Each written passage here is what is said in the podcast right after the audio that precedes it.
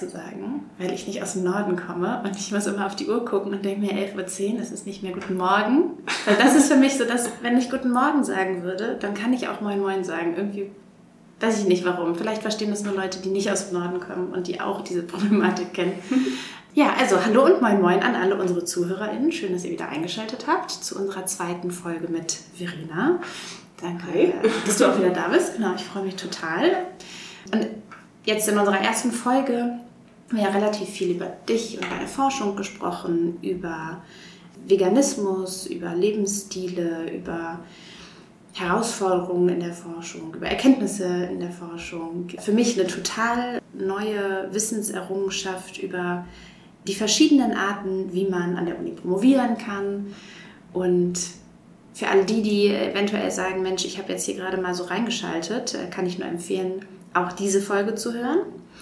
Und heute werden wir uns aber primär mit Wissenschaftskommunikation beschäftigen, weil das wiederhole ich zwar, wir ja im Podcast des Graduiertenzentrums sind und hier es natürlich auch unter anderem um Wissenschaftskommunikation geht und darum, euch als DoktorandInnen eventuelle Kurse, Plattformen, Tools an die Hand zu geben, die Forschung, die ihr quasi betreibt, auch nach außen hin zu kommunizieren.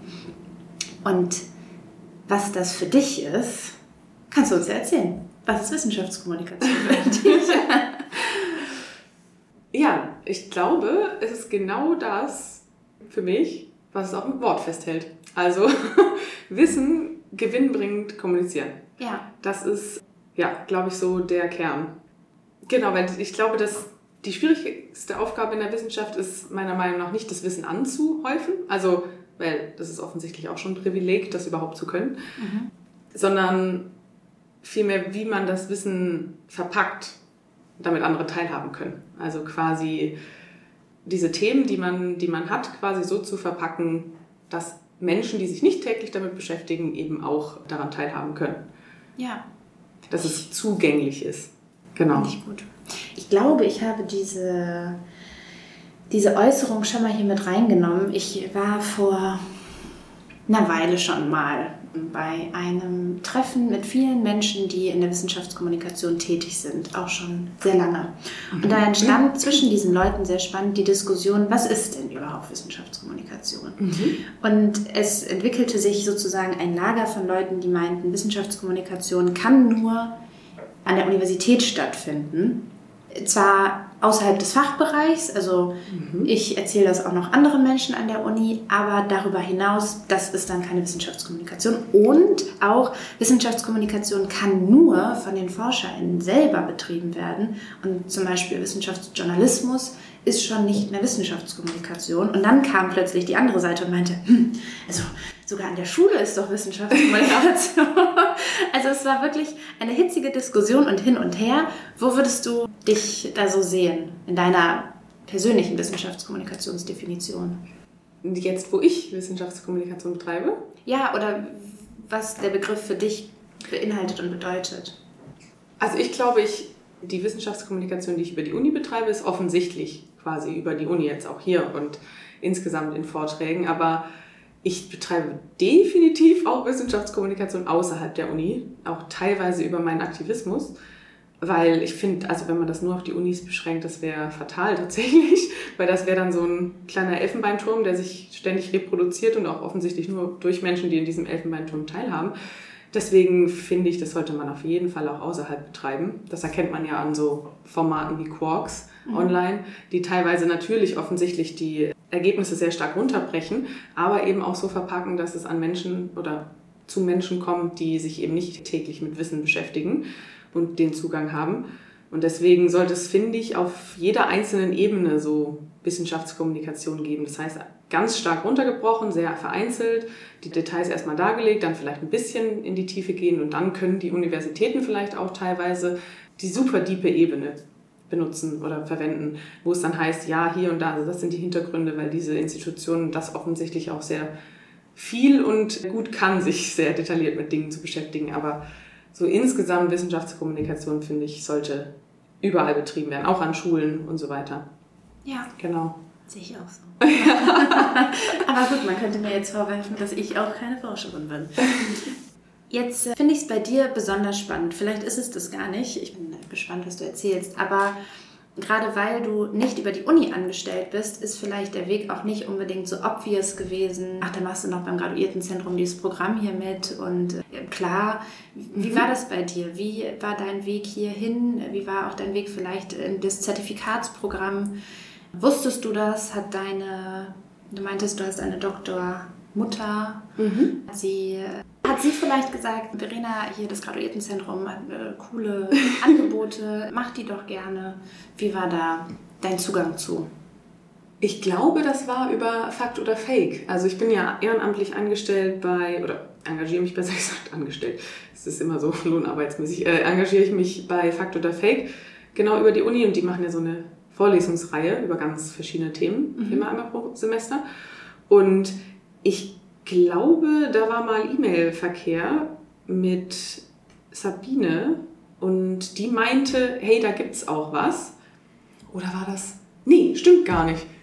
Stimmt gar nicht. Ich habe Fakt oder Fake quasi, also hab, war da integriert.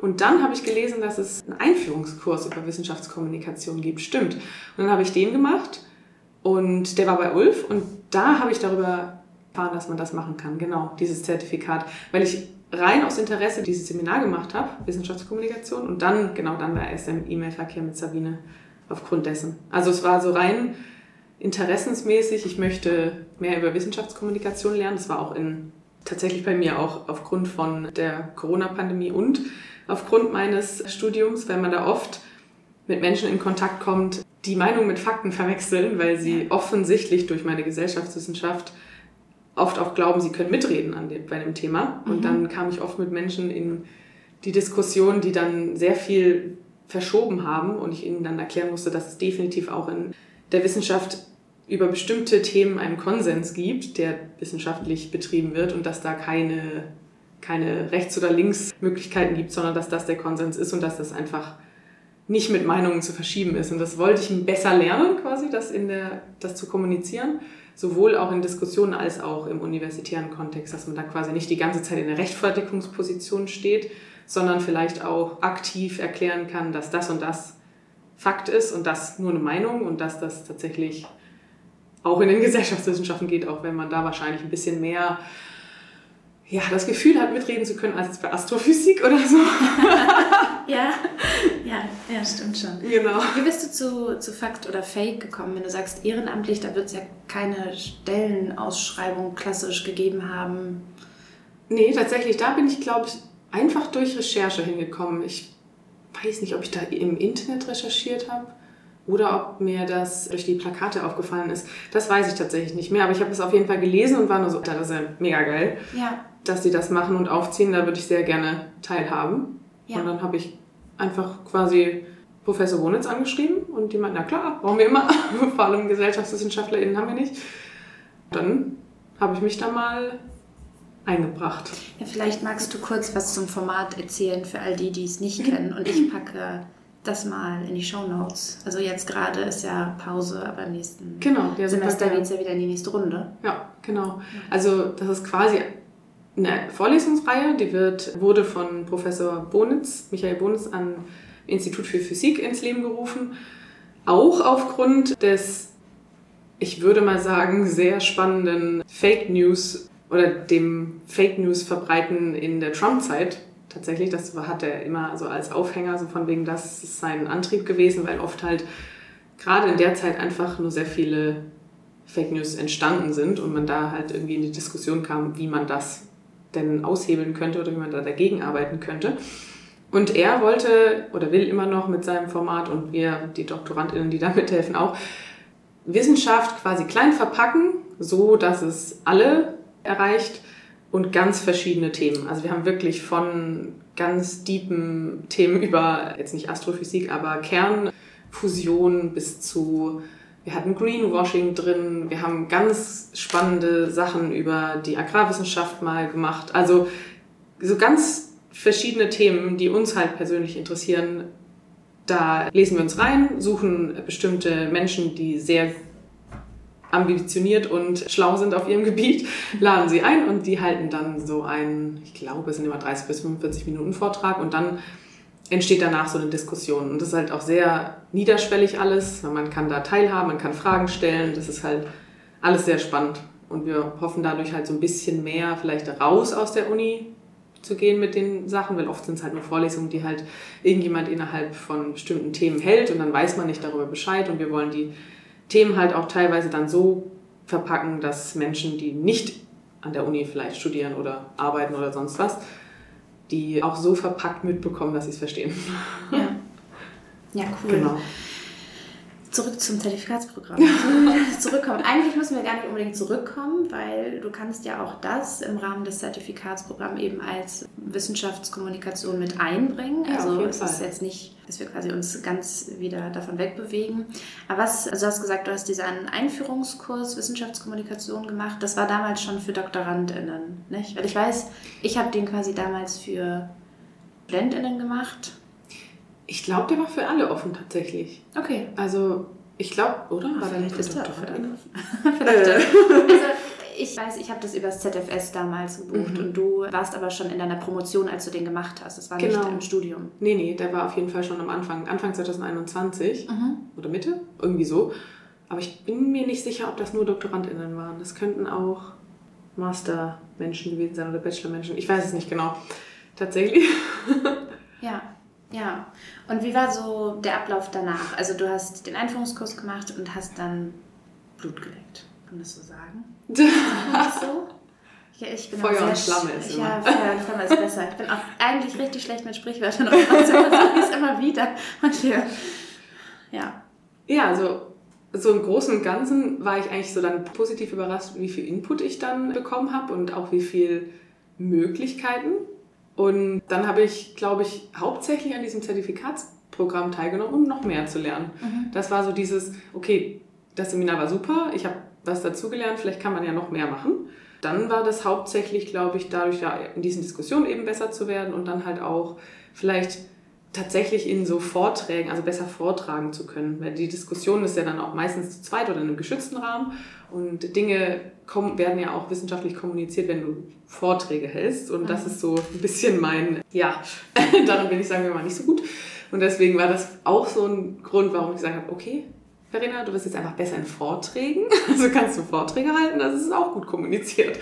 Genau, und das war auch so ein Grund, warum ich gesagt habe, vielleicht kann man da auch dadurch was lernen. Das habe ich auch tatsächlich sehr gut dazu gelernt. Ja. Auf jeden. Also du hast wahrscheinlich bei Catherine Simmons irgendwie Show Your Science besucht, den Kurs, und dann war der Weg genau. Science Show letztes Jahr auf der Kieler Woche, wo ich dich auch gesehen habe. Genau. Ich fand, das war eigentlich ziemlich, also wo du nicht so gut bist. Ich würde sagen, vielleicht warst du mal nicht so gut da drin und bist aber danach immer besser geworden und das war eigentlich sehr, sehr unterhaltsam, sehr interessant. Auf jeden Fall. Das war auch meine körperlichen Reaktionen auf Vorträge halten sind immer sehr wild und sehr stark ausgeprägt.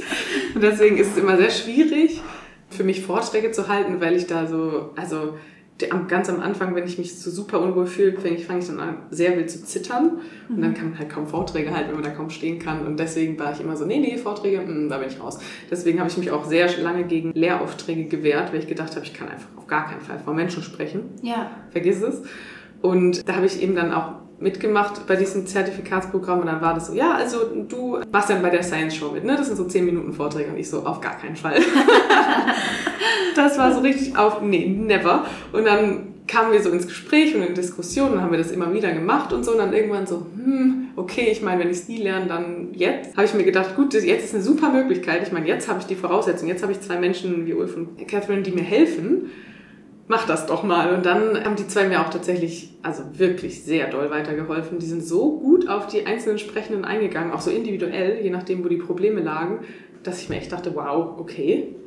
Und dann im Großen und Ganzen war es wirklich mit diesen Tipps und den Kursen auch zur Körperwahrnehmung und so und dieses ganze Üben auch teilweise dann so, dass ich mir dachte, oh, okay, das äh, geht ja ganz gut klar. Also der erste Vortrag, den habe ich noch im Sitzen abgehalten, also den, Ja, den du gesehen ja. hast, genau. Ich fand es super, weil alle gedacht haben, das wäre Absicht gewesen. Mhm. so von wegen, ah ja, locker, die Frau äh, Soziologin erzählt da vorne irgendwas über Stereotype Ja. und Geschlechterstereotype, genau war das. Aber das war tatsächlich nur, weil ich so nervös war, dass ich saß. Weil Ulf dann auch meinte, so, ja, okay, jetzt können wir auch mal, weil erst saß ich und dann hat der Ulf gemeint, ich soll mal das im Stehen machen, das hat gar nicht geklappt. Und dann meinte Ulf, ja, dann kannst du es doch auch einfach im Sitzen machen, das ist doch gar nicht schlimm, ne? Das ist ja ein lockerer Kontext, ist ja gar kein Problem. Und dann meinte ich so, okay, gut, dann setze ich mich hin. Aber ja, es steht und fällt mit Übung, weil meinen zweiten Vortrag Ende November bei der Hochschulgruppe für Tierrechte habe ich ja dann auch im Stehen gehalten, wo ich mich auch sehr, sehr lange darauf vorbereitet habe. Ja, ich glaube, das ist Training, wirklich viel Training. Ja, aber also wirklich cool. Und also mir ging es so, das ist äh, nicht vergleichbar. Also dein Kurs ist ein ganz, ganz anderer als das, was ich im ZFS gemacht habe. Aber ich habe bei Ulf auch mehrere Settings gehabt, äh, auch Storytelling, wo es eben auch um dieses Körpergefühl geht und auch Ja. also Übungen mit dabei waren, wo man sich in der Gruppe erstmal blamiert ist das falsche Wort, aber man Ja. ist so krass aus seiner Wohlfühlzone rausgegangen, Mhm. aber gemeinschaftlich, sodass das wirklich jeder gemacht hat und danach war so eine Grundvertrautheit in dem Kursrahmen. Ich weiß nicht, ob du das auch, Mhm. äh, auch so hattest. Ich fand das ein bisschen übertrieben, aber ich war wirklich so verzaubert von dem Kurssetting, Ja, was für eine Stimmung dann da sein kann und wie das das auch verändert. Wenn ich das jetzt Leuten erzähle, ja, genau, und dann haben wir so ein bisschen Rollenspiel gemacht und Ja. alle so, um Gottes Willen, das ist ja gar nicht meins. und das hätte ich auch gesagt. Ich hätte wirklich genau, ich, das wäre niemals irgendwie mein Ding. Ich weiß nicht, ob dir Pen and Paper was sagt. ja. Ja, so, seitdem denke ich, Pen and Paper könnte voll mein Ding sein. so, und alle denken sich, alles klar lief. Gut, hätte ich jetzt nicht bei dir gedacht. Nee, die haben das auch wirklich einfach klasse hinbekommen, tatsächlich. Auch, dass man in diesen Raum erstmal reinkam von super schlauen Menschen. Ne? Alles natürlich entweder, also wir hatten auch jemanden, der gerade so seinen Bachelor gemacht hat, aber alle haben ein super hohes Level an Wissen. Also offensichtlich, sie sind alle an der Universität. Und man kommt da rein und denkt sich, boah, nee, niemand hat in diesem Raum Probleme im Vortrag halt. Alle sind super schlau und alle machen das so viel besser als du. Ja, ähm, Und die haben das so toll hinbekommen, dass auch irgendwie jede Person da ihre eigenen Probleme irgendwie ein bisschen auf den Tisch hatte, nicht gezwungen, aber so ein bisschen, hey, ich struggle hiermit und dann war die andere Person so, oh ja, ich auch, können wir uns vielleicht gegenseitig helfen und irgendwie hat das dann auch ganz viel Grenze genommen zu den anderen Personen und auch dieses von wegen, ich bin auf jeden Fall am schlechtesten hier im Vortrag oder das kriege ich gar nicht hin, sondern hat da auch irgendwie so eine Ebene zu den anderen bekommen und man dachte so, oh, okay, ich bin nicht alleine. Die anderen haben auch nicht so die easygoing äh, Einstellung dahin und so. Das haben die echt toll gemacht und man hat sich auch super wohl gefühlt und deswegen hat das auch sehr gut geklappt am Ende. ja, schön. Also ich hoffe mal, dass man dich ja vielleicht nochmal sehen kann. Im März hat es ja nicht geklappt. da, konnte ich, da kann ich nicht leider. Zum Weltfrauentag. Aber ich könnte mir gut vorstellen, dass du eventuell nochmal dabei bist. Und Ja. dann stehend. Der ganze Vortrag einfach nochmal stehend.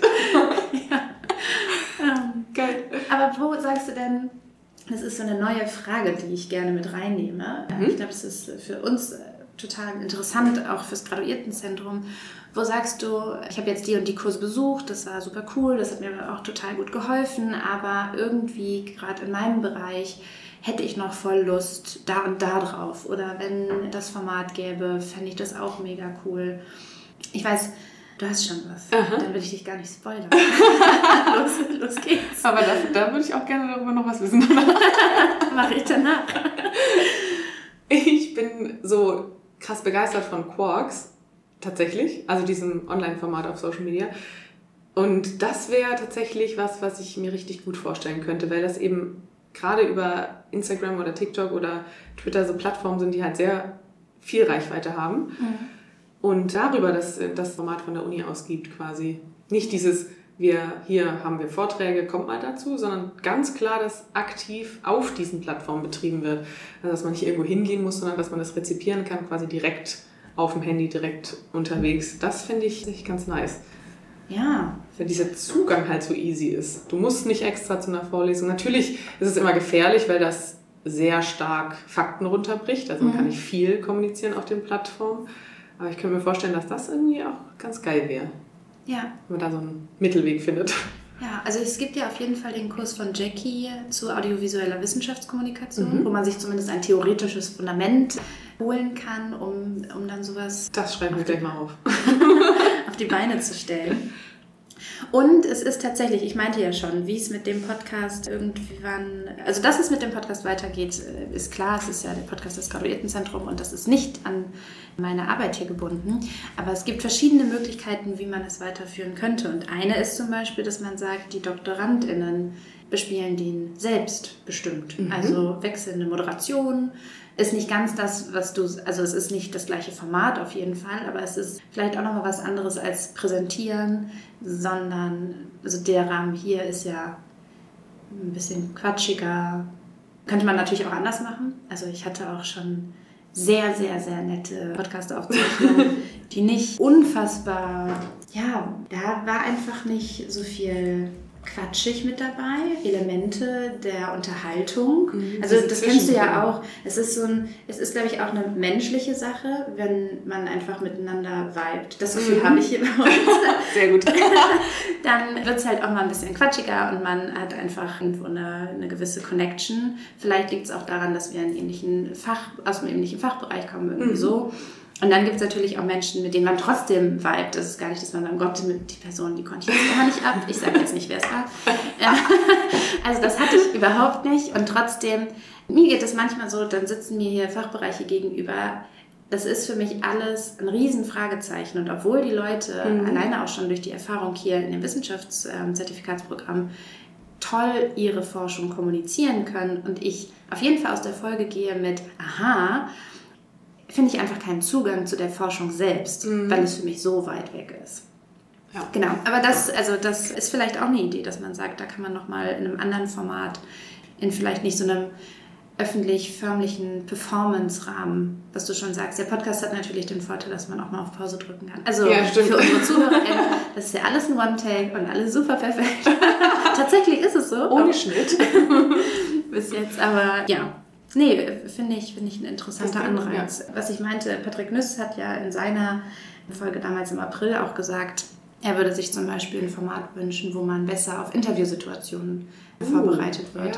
Ja. Er hatte es irgendwie, ich will jetzt nichts durcheinander mischen, ob das schon nach seiner mhm. Masterarbeit war oder am Anfang der Promotion, dass, er, dass dann jemand zu ihm kam und meinte, Mensch, ich glaube, es war direkt nach der Masterarbeit, ich möchte ein Interview mit dir führen. Und mhm. er war quasi erstmal total mit der Situation überfordert, weil die Fragen, die gestellt werden, ganz andere sind. Es ist halt, es sind keine wissenschaftlichen Fragen, ja, die man genau. so aus dem Kontext kennt, sondern es sind Leute, die irgendwie eine Zeitung, Print, Medien, was auch immer, online. Mhm. Und da war also, wenn man da noch besser drauf vorbereitet wird, weil man, jeder kommt irgendwann in seiner wissenschaftlichen Laufbahn mal darauf stößt er darauf, dass er so eine Situation hat, dann wäre das total cool. Das wäre tatsächlich super.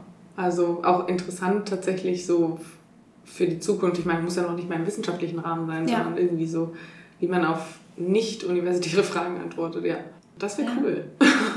Ja, also jetzt, wo du, wo du es einmal so formuliert hast, sowieso, weil ich würde sagen, das Ziel klar, das haben wir ja vorhin besprochen. Das Ziel ist es vielleicht nicht von allen Leuten hier an der, an der Universität zu sagen, ich möchte auch zu Leuten außerhalb der Universität äh, gut kommunizieren können und überhaupt dort in den Dialog gehen. Aber mhm. ich würde mal unterstellen, dass ich dahingehend, ich glaube, das unterstelle ich in jeder Folge, den Trend erkenne, dass es immer mehr wird und auch immer mehr gefordert wird und die Auf Leute jeden. da draußen Lust haben, hier hinter die Fassade zu gucken und mhm. mehr zu erfahren. Und dementsprechend bin ich mir ziemlich sicher, dass es nur noch eine Frage der Zeit ist, dass sich dieser Herausforderung jede Person stellen muss. Es würde ja auch so viel Sinn geben, weil offensichtlich Wissenschaft so weit verbreitet werden muss wie nur möglich, weil mhm. sonst hat sie ja keinen Sinn. Ja. Irgendwie so gebunkert im Elfenbeinturm ist es halt einfach, dann lebt sie vor sich hin und es wäre schön, wenn diese Lösungen nicht nur hier wären, sondern ja. auch draußen. Ja, absolut. So, jetzt haben wir in der letzten Folge, ich habe ich habe sie quasi in Erinnerung, ich habe sie auch nochmal gehört und da ist mir aufgefallen, ich habe dich gefragt, was kann man denn jetzt mit deinen Erkenntnissen anfangen? Und dann sind wir woanders dann bin ich mal darauf zurückgekommen und ich denke... Wahrscheinlich bin ich woanders abgebogen. aber ich bin auch nicht mehr zurückgekommen. Und bevor wir jetzt tatsächlich auch hier an ein Ende kommen und uns gleich nochmal damit beschäftigen, wo geht es denn bei dir weiter und wo siehst du vielleicht auch die Zukunft von Wissenschaftskommunikation, magst du uns vielleicht nochmal sagen, also spätestens hier müsste ich jetzt an alle unsere ZuhörerInnen sagen, Pause, weil ihr werdet eventuell nicht ganz wissen, was Verena jetzt erzählt. Hört nochmal Folge 1, sage ich immer, aber die Folge davor. Und genau, also was ist so deine, vielleicht auch dein Wunsch? Was mhm. hältst du für realistisch und was wäre so dein, deine Idealvorstellung, was mit deinen Forschungserkenntnissen passiert? Die Idealvorstellung wäre natürlich, dass meine Dissertation nicht nur meine Mom liest, was wahrscheinlich passieren wird.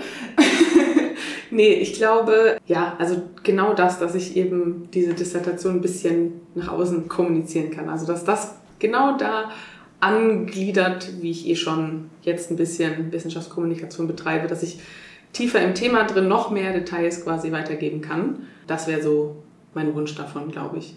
Um das Ganze noch ein bisschen auf die Gesellschaft zu beziehen, was es quasi bringt, also meine Forschung, ist, glaube ich, immer wichtig zu beachten, also wenn wir so ein gesellschaftliches Phänomen wie den Veganismus betrachten, der natürlich auch mit einer bestimmten Ernährung zusammenhängt, ist immer wichtig, dass wir berücksichtigen, dass die Wahl von unserem Essen eben und von den Lebensmitteln stark mit sozialen Beziehungen zusammenhängt.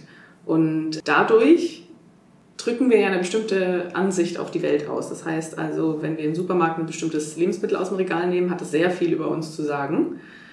Und das drückt offensichtlich dann auch eine Gemeinschafts mit einem Gemeinschaftsgefühl oder eine Gruppenzugehörigkeit aus, wenn man am Tisch sitzt und Essen teilt. Und wenn du dich da gegen eine Esskultur stellst, mhm. dann übst du ja auch eine bestimmte Kritik aus. Und ich möchte quasi, oder besser gesagt, das Ganze, was ich forsche, ist ja dann auch quasi eine Erfahrung darüber, warum das so ist. Und wir können dann besser einordnen, warum die Menschen sich in diesem System so einordnen. Und dann darüber hinaus erklären, warum bestimmte Phänomene daraufhin passieren. Ja. Das ist so, ich glaube, der, der Hauptaspekt. Ja, und hier machen wir mal was ganz Neues. Verena hatte mir passend zum Thema, also merkt euch, wo wir geblieben sind, eine kleine Aufzeichnung geschickt von einer Konferenz, auf der sie gesprochen hat. Und ich würde sagen, lasst uns mal in einen mini kurzen Ausschnitt reinhören. Später machen wir das nochmal. Jetzt sind soziodemografisch VeganerInnen in Deutschland in allen Schichten, Milieus und Gruppen zu finden, sind aber oft weiblich, haben ein erhöhtes ökonomisches Kapital und sind bildet. Das verortet sie jetzt vermehrt in die gehobene Mittelschicht, was natürlich auch durch das Vorhandensein von erhöhtem Gesundheits- und Ökologiewissen und eben die Unabhängigkeit von ökonomischer Notwendigkeit sich erklären lässt. Und auf Basis dieser ganzen Parameter wird jetzt eine Distinktion zu anderen Lebensstilen produziert. Wir haben nämlich zum Beispiel, wenn wir die VeganerInnen in Deutschland betrachten, 80 Prozent weiblich gelesene Personen. Das heißt, 80 Prozent der VeganerInnen in Deutschland sind weiblich gelesene Personen. Und dafür muss es ja einen bestimmten Grund geben, mhm. weil es ja nicht automatisch über 80 Prozent Frauenanteil bei bestimmten Phänomenen in der Gesellschaft gibt. Und genau darüber kann man dann hoffentlich mit meiner Dissertation mehr erklären. Ja. Und so, so Dinge auch insgesamt in der Soziologie passiert die Forschung halt aufgrund dessen. Wir wie der Name schon sagt, ist das eine Disziplin, die soziales Handeln eben verstehen möchte und dann eben die Wirkung daraus erklären möchte oder auch in Bezug auf die Zukunft deuten. Das ist so das Grundlegende quasi. Ja, ich kann mir auch vorstellen, jetzt weniger im wissenschaftlichen Kontext, aber vielleicht für die Gesellschaft, dass man, wenn man versteht, warum Menschen Kritik üben, man auch ansetzen kann, um zu gucken, wie können wir denn jetzt die Kritik annehmen, wie können wir Dinge vielleicht auch verändern, weil häufig ich finde, es ist weniger geworden, aber am Anfang, also am Anfang meines Studiums war ich nicht besonders viel mit dem Lebensstil konfrontiert. Und dann mhm. war äh, meine Freundin und auch Mitbewohnerin vegan lebend. Mhm. Und ich hatte das Gefühl, was du auch erzählt hast, sie hatte ganz lange eine ziemliche Rechtfertigungs- Kultur so ein bisschen oder Art und Weise, weil sie auch damit konfrontiert war. Ja. Also wenn man das beobachtet hat, ich bin mir auch gar nicht sicher, ob ich das immer so ideal gelöst habe, weil ich es einfach, ich kannte es so nicht und man fing dann an, so zu fragen und das war schon gefühlt passiv-aggressiv, so und warum hier und aha mhm. und, hm, und das drängt natürlich auch die Person in eine ungünstige Situation. Und ich glaube, wenn man eben untersucht, wie du, was sind die Faktoren, was sind Motivationen und so weiter und so fort und die wirklich publik macht und einer mhm. breiten Gesellschaft eben zur Verfügung stellt, dann ist nochmal das Verständnis auf der Seite der nicht vegan lebenden Leute ein ganz anderes und vielleicht auch für die Leute, die den Lebensstil leben, eine wunderschöne Untermauerung, dass man vielleicht auch, ich meine, das ist vielleicht nicht die ideale Wissenschaftskommunikation, aber wenn mir einer dumm kann, kann ich dann sagen, du weißt du was, Verena Wenzel, hier, Dr. Verena Wenzel, kann ich dir empfehlen, das Buch, lies einfach. Du musst da gar nichts mehr zu sagen. Genau, ich irgendwie eine lustige Klatschstellung. So, die, die, das Buch auf dem Tisch so, hier, schön. Ja. Nein, also Du weißt, du weißt, was ich meine. also. Ja, ja, genau, ich weiß genau, was du meinst. Vor allem auch in, in, in Bezug auf, dass ja offensichtlich so kleine Gemeinschaften am Tisch sind, mhm. die ja auch die Gesellschaft widerspiegeln. Also warum genau kommt man in eine Rechtfertigungsposition? Warum ist es so, warum eckt man so oft an, wenn man Essen verwehrt? Was ja. genau sind da die Mechanismen dahinter? Wie genau spiegelt sich das in der Gesellschaft wieder und so weiter? Ja. Und gerade in Bezug auf die unterschiedliche Ernährungsweise zwischen weiblich und männlich gelesenen Personen ist das auch nochmal super spannend. Wenn Männer vor allem, also männlich gelesene Personen sagen, sie essen vegan, ist das ein wesentlich krasser Unterschied am Tisch, als wenn das eine weiblich gelesene Person macht. Das finde ich auch immer sehr spannend in meinem, in meinem Umkreis, wie stark das geschlechterspezifisch ist, wie darauf reagiert wird. Ja. Das hat ja auch einen Grund. Ja, wie, wie wird das? Also ich, ich, ich habe zwei Theorien im Kopf. Also mein, mein Mann ist selber vegetarisch und immer mehr, also wir ernähren uns zu Hause vegetarisch. Mhm. So. Tatsächlich auch bei uns zu Hause die Kiddies. Also mein ältester Sohn war auch bei einer Tagesmutter, die rein vegetarisch war. Mhm. Kindergarten habe ich nicht gefunden. ja, aber ja. ich habe das Gefühl, dass, dass gerade Jonas äh, immer mehr auch sogar vegan bevorzugt. Also mhm. da wird jetzt gerade ganz viel kulinarisch ausprobiert und sich herangetastet. Das merke ich gerade. Und deshalb, er ist aber tatsächlich mein einzig, meine einzig männliche Kontaktperson, wo ich das so sehe. Vegetarisch nochmal was anderes, aber vegan kann ich dir jetzt niemanden benennen. Mhm. Und deshalb stelle ich mir entweder vor, so richtig, richtig dramatisch schlimm, dass Leute sagen, oh, Männer müssen doch Fleisch essen und wie kommt das jetzt? Das fände ich ganz dramatisch, das zu erleben. Oder ganz umgekehrt, dass man das bei einem Mann eher akzeptiert, weil es ist halt ein Mann, der es lebt. Mhm. Und da stellt man es nicht so in Frage, wie vielleicht bei einer Frau. Ja. Also, erlebst du beides oder ist es eher das eine oder das andere? Wahrscheinlich es alles geben.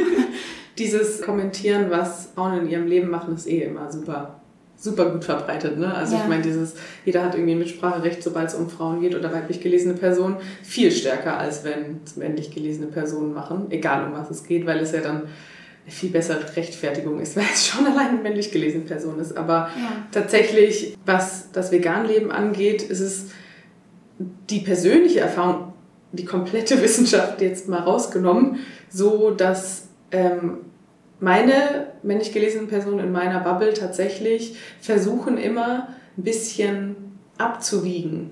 Also dieses, sie wollen sich nicht so komplett vegan lebend benennen, weil sie Angst haben, dass das dann so diesem kompletten, wie sagt man, Lebensstil oder Klischee entspricht. Die sagen immer so, ja, ein bisschen esse ich hier noch, wenn was drin ist. Hier ist gar kein Problem, ja. wenn das drin ist. Und da erlebe ich mehr weiblich gelesene Personen, die einfach sagen, hä, was? Nö, ich lebe vegan, gar kein Problem. weil ja. sie, ich glaube, es ist ja natürlich immer noch eine feminine Ernährung, weil es offensichtlich Pflanzen sind, die haben sehr viel weniger Status als, in, als tierische Produkte in der Gesellschaft, weil Fleisch wird mit Stärke, Potenz, Kraft assoziiert und das sind alles männlich konnotierte Eigenschaften. Das heißt, offensichtlich ist es für männlich gelesene Personen sehr viel ein sehr viel stärkerer Bruch zu sagen, ich esse das nicht, als jetzt für weiblich gelesene Personen. Weil weiblich gelesene Personen erhöhen dadurch ihr Körperideal, wenn wir jetzt binär denken, dem anderen Geschlecht gegenüber.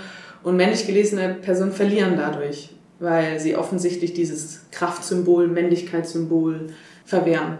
Das heißt, es ist sehr viel einfacher für Frauen. Deswegen ist es auch eine der Erklärungen, warum so viele weiblich gelesene Personen VeganerInnen sind in Deutschland.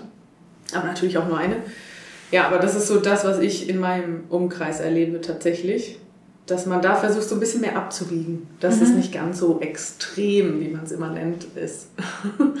Aber interessant, ich frage mich jetzt, wie hoch dann wohl die Dunkelziffer ja, ist, genau. die man gar nicht mit einbeziehen kann. Ja, wenn man so die soziale Erwünschtheit in der Soziologie rausrechnet, wenn man Fragebögen beantwortet und sich denkt, ah, hm, nee, antworte ich jetzt lieber nicht ja. wahrheitsgemäß drauf. Ja. ja. Ich finde, also das, das lassen wir jetzt mal so stehen und kommen wieder zu dir zurück, aber wenn man den Gedanken weiterdenkt, macht es so viele ja, Fragen auf. ja, Fragen und auch einfach Missstände, die, Sehr. die ich hoffe, also ich, ich habe immer das Gefühl, die Generationen unter uns leben es schon deutlich anders. Und ich hoffe einfach, das mhm. wird so weiter ent sich entwickeln. Also ich hoffe nicht, dass es irgendwann, wie kann ich das sagen? Mein Papa äh, ist, würde ich sagen, sehr konservativ aufgewachsen und erzogen mhm. worden und versucht sich aber jetzt total vielen Entwicklungen zu öffnen. Meine mhm. Schwester ist in Berlin extrem feministisch, politisch aktiv und da gibt es sozusagen ganz oft Reibemomente mhm. und er kommt zu einem Punkt, wo er auch merkt, okay, da muss ich wohl umdenken. Ja. Und trotzdem sagt er, ich glaube, es wird sich vieles verändern und manche Dinge kann man einfach historisch gesehen nicht ablegen. Das hat sich quasi so lange bewährt. Genau, du, jetzt, äh, Verena hat ein Gesicht äh, gemacht. das kann man jetzt nicht sehen. Und genau das wäre sozusagen so meine, meine Angst, dass ich sage, eigentlich hoffe ich, dass gewisse Dinge auch einfach sich etablieren und mhm. so bleiben, weil das historisch überholt ist und die Zeit bringt es automatisch mit sich, dass man ja. sich weiterentwickelt. Und dass man hoffentlich nicht wieder zurückgeht und sagt, das war jetzt hier nett, mhm. aber Oma und Opa, die haben das, die haben das auch so gemacht. ja, die Angst spielt natürlich immer mit ein bisschen rein, ne? dass man, also auch gerade wenn so andere Entwicklungen, die man gedacht hat, sie sind weg, gesellschaftlich, die dann wiederkommen. Ja. Ich will jetzt nichts benennen, aber ich glaube, man weiß welche. Da hat man natürlich immer Angst, dass das wiederkommt. Aber ich glaube, aufgrund dessen, wie viel ich jetzt auch weiß, wie viel mit Sozialisation zu tun hat, ist es, sobald der Kampf noch da ist, da die Gefahr sagen wir mal, geringer, dass es wieder zurückgeht. Mhm. Natürlich darf da auf gar keinen Fall der Kampf fehlen, weil sobald man aufgibt und denkt, oh ja, easy, hier ist ja entspannt, jetzt brauchen wir gar nicht mehr kämpfen, dann ist es, glaube ich, verloren, weil dann sind genau diese Bewegungen in, de, in den Startlöchern und denken sich so, hallo, jetzt können wir auch mal wieder zu 1950 zurück.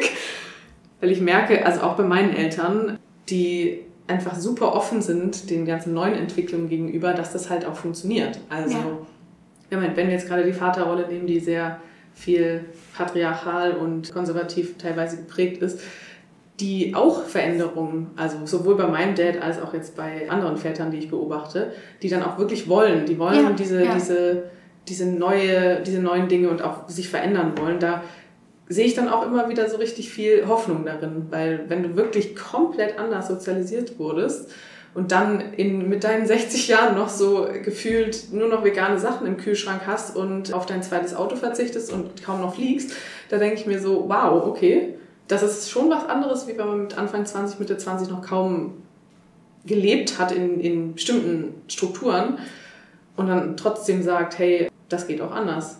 Ich ja, glaube, wenn man sich daran festhält, an dieser Hoffnung, dann hat man öfter das Gefühl, es geht voran.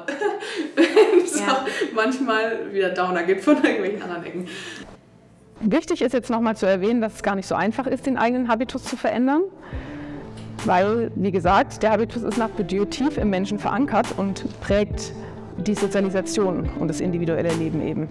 Und wenn jetzt Fleisch essen und Fleisch als Lebensmittel als normal, natürlich und notwendig gilt, ist es sehr, sehr schwer, diesen Habitus zu überwinden, weil er wird ja von Geburt an in einem selbst verankert. Es ist also nicht möglich, den Habitus einfach durch Ernährungsgewohnheiten der Person zu verändern oder eben durch Fakten über ungesunde und gesunde Lebensmittel, sondern es muss eine intrinsische Motivation da sein, um diesen zu verändern. Damit ziehen wir einen Schlussstrich unter das Kapitel und genau. dann ja, bleibt mir an sich nur noch zu fragen, wo siehst du vielleicht ganz spezifisch deine Zukunft in der Wissenschaftskommunikation und wo siehst du vielleicht auch deine Zukunft? Sagst du, nach der Promotion kommt, und jetzt du wirst es nicht glauben, ich sag's immer falsch, Habilitation. immer, wirklich Immer. Das Wort aber auch sehr Habilitation. Oder sagst du, promovieren, das, das ist mir jetzt ein Anliegen, ich möchte auf jeden Fall forschen, vielleicht werde ich das auch nie ablegen, aber meinen beruflichen Weg sehe ich ganz klar da. Also ich glaube, so natürlich immer nur jetzt, Stand jetzt, ne? I mean, vielleicht ist es in zwei, drei Jahren komplett anders. Aber jetzt im Moment würde ich sagen, nach der Doktorarbeit ist auf der universitären Leite erstmal Schluss für mich. Also wenn wir das jetzt so hierarchisieren, ne? Ja. Ähm, also auch nicht immer positiv besetzt, das so zu denken, aber weil ich glaube, die, den Stress bis zur Habilitation zu viel tatsächlich, weil ich glaube, sowas wie Wissenschaftskommunikation und eben auch in diesem ganzen anderen Pod kann ich auch so betreiben. Weil es ist mir tatsächlich, es wäre schon mein Wunsch, immer angeschlossen an die Wissenschaft zu sein. Äh, mein anderer Job ist in der Politik und ich genieße es tatsächlich sehr, dass ich diese, diese Zweiteiligkeit habe, also dass ich sowohl in der Politik und im Aktivismus als auch in der Wissenschaft so meine Finger habe, so dass ich das auch irgendwann kombinieren kann und davon zehren kann von beiden Seiten. Und ich glaube, das wäre auch so mein Wunsch, das fortzuführen in Zukunft. Vielleicht gibt sich ja dann nach der Doktorarbeit irgendwas in der Wissenschaftskommunikation, wo man anfangen kann. Ja, nur ein Teil von mir sagt mir dann immer so, von wegen, dass sehr viele weiblich gelesene Personen natürlich immer nach dem Doktor oder nach der Doktorarbeit Stopp machen und natürlich dann nicht Professorin werden. Und dann ist so ein kleiner ehrgeiziger Teil von mir, wo sich so denkt, ah, eigentlich solltest du weitermachen, damit das nicht wieder auf der Statistik landet. Aber ja, ich glaube, so die entspannteste oder besser gesagt, das, was mir am besten gefällt, wird sein, so Politik und Wissenschaft zu verbinden im späteren Berufsfeld. Ja, und dass ich da ganz viele Gedanken reinbringen kann. Ja, ich bin gespannt. Ich auch. richtig. Also ich, ich, ich weiß ja auch nicht, wo ich irgendwann lande, aber ich stelle es mir momentan so vor, dass ich auch noch in 10, 15 Jahren google oder auf irgendwelchen Social-Media-Kanälen, die dann in sein werden, Verena suche, um zu sehen, oh Mensch, Verena, das machst du jetzt. Toll. so, so ist meine Genial. Vorstellung. ja, also mal sehen. Ich drücke dir auf jeden Fall die Daumen, dass es alles so, so klappt. Und ich bin gespannt auf ähm, vielleicht weitere Science-Show-Vorträge deinerseits oder andere. Formate, die dann mit oder von dir kommen. Und ja, vielen Dank, dass du hier warst. Sehr, sehr gerne. Vielen Dank für die Einladung. Ja, und für alle, die Fragen haben, ich betone das immer, aber macht das auch. Ich glaube, die Hemmschwelle ist manchmal doch höher. Ihr könnt einfach. Es gibt keine dummen Fragen. Ja, Wirklich genau. nicht. Also schreibt Verena, schreibt uns, wenn es irgendwelche spezifischen Fragen fürs Zertifikatsprogramm sind. Oder auch, wenn ihr sagt, Mensch, Podcast, toll, aber Mensch, die kannst du nicht mal das und das noch mit einbauen. Da freue ich mich auch immer sehr drüber. Und sonst heißt es, bis in einem Monat, also da hören wir uns wieder und da haben wir auch wieder einen Spezialgast, der quasi aus der Wissenschaft in der Promotion steckt und trotzdem auch schon in einem Volontariat, in einem Wissenschaftskommunikationsjob sich befindet. Also seid gespannt und ich freue mich auf euch. Bis dann. Tschüss. Tschüss.